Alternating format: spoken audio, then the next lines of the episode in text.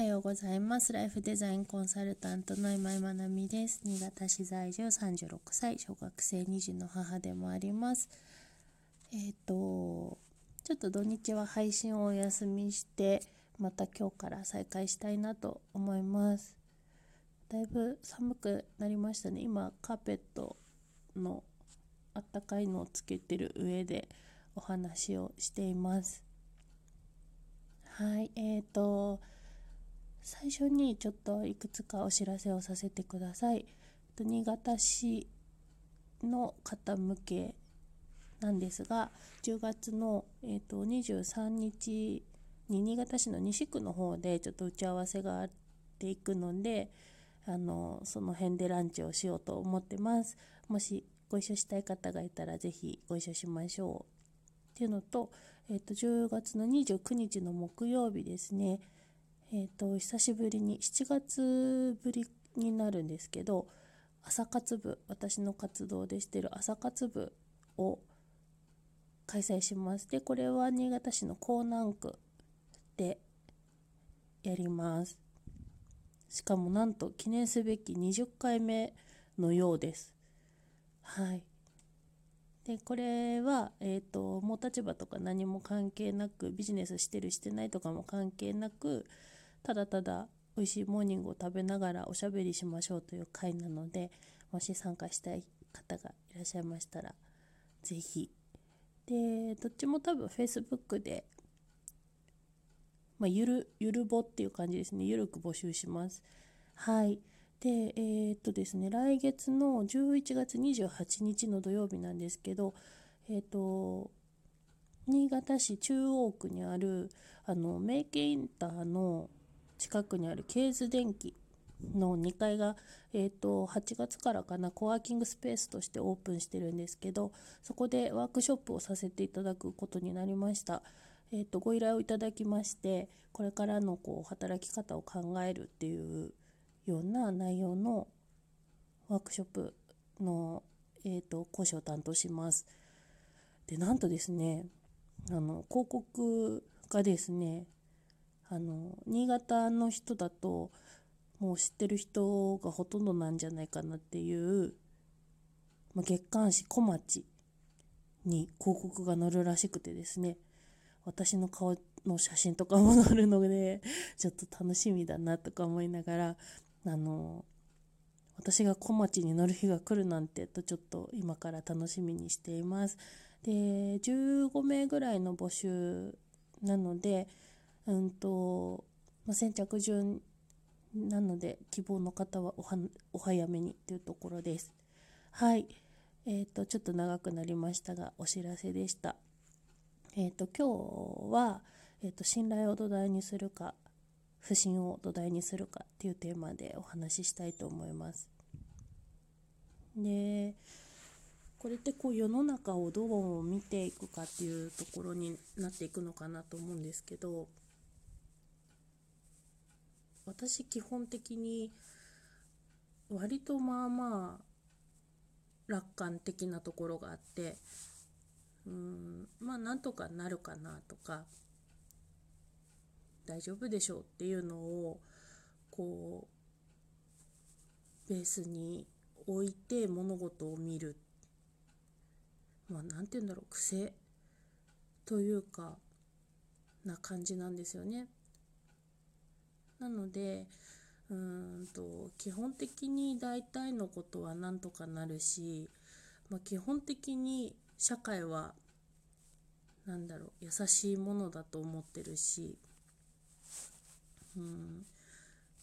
基本的に私の周りには素敵な人がたくさんいてくれてるし何て言うんだろう。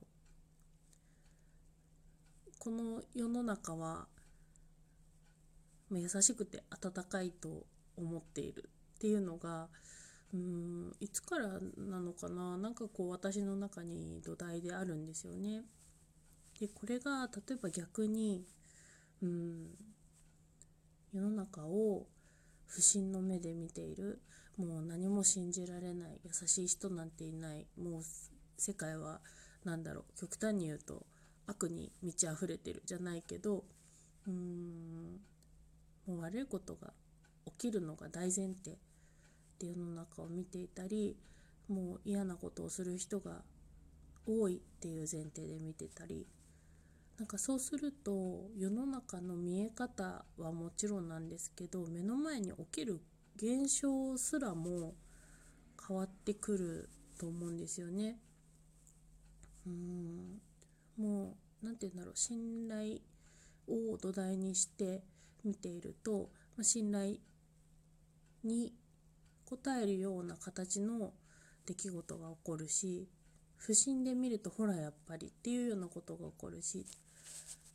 でなので自分がどっちをどっちのフィルターを通して、えーと、世の中を見ているかっていうのってすごく大事だなと思います。うんと起こる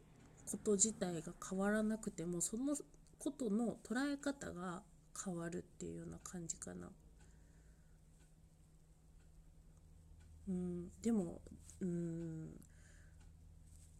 出会う人とかも変わってくるかなと思います。起きる現象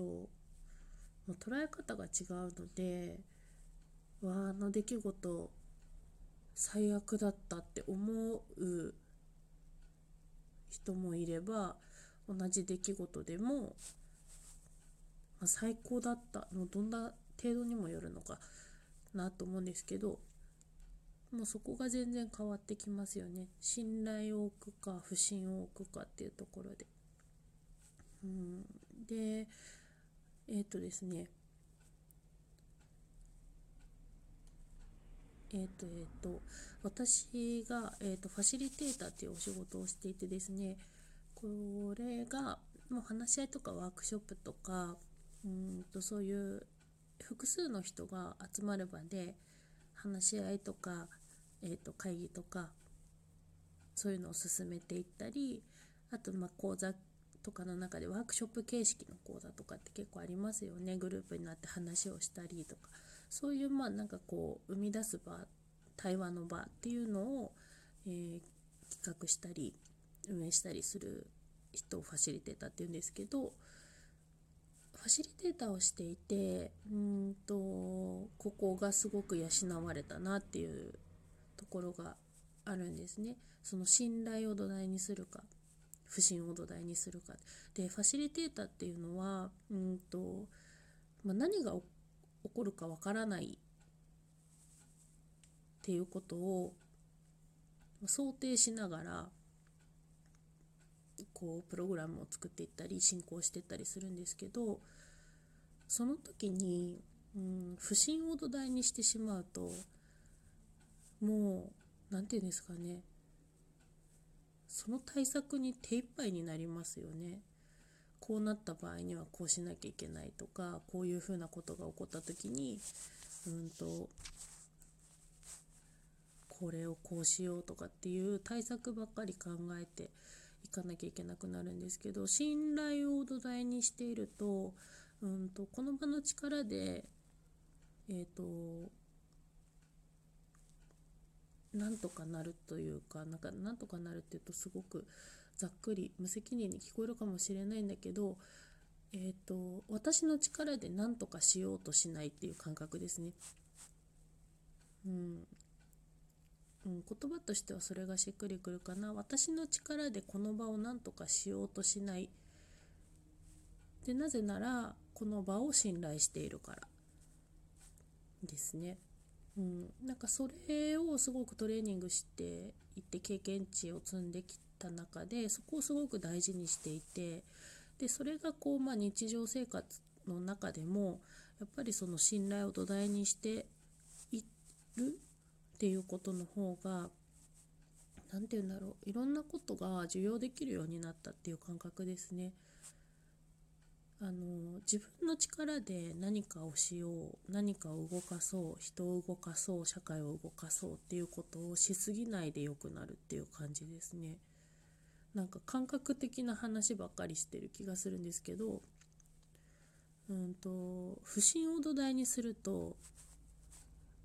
そこを自分が何とかしなきゃいけなくなりますよね。でも何て言うんだろう自分で何とかできることって本当にほんのわずかで自分の考え方を変えたり自分の行動を変えたりとかそういう自分に関わることしか変えられないので基本的には。でそうなると手の内をってもう尽きてしまうんですよね。でも信頼を土台にして考えると自分の力で何とかできることっていうのはとても少ないけれどもみんなの力でとかもうなんか全ての力が合わされば何とでもなるしきっと良くなるだろうっていうそういうみんなの中にそういう力があるんだっそれはもう何て言うんだろう目に見えるもの人とかそういうこともそうだしそれ以外の自然の力とかなんかそういうことも含めて、まあ、なるようになるっていうところをこうおおらかに受け止めるっていう感じですかね。でそうすると何て言うんだろう大きくうーん心配したりとか不安になったりっていうところに陥ることなくいられるのかなと思います。なので自分がこう何かを感じた時にそれってこう信頼を土台にしているのか不信を土台にしているのかっていうところってちょっと見直すポイントだったりすると思います。はい、ちょっと感覚的な話し方だったんですけど何か伝わることがあるといいなと思います。はい、それでは今日も素敵な一日となりますようにおしまい。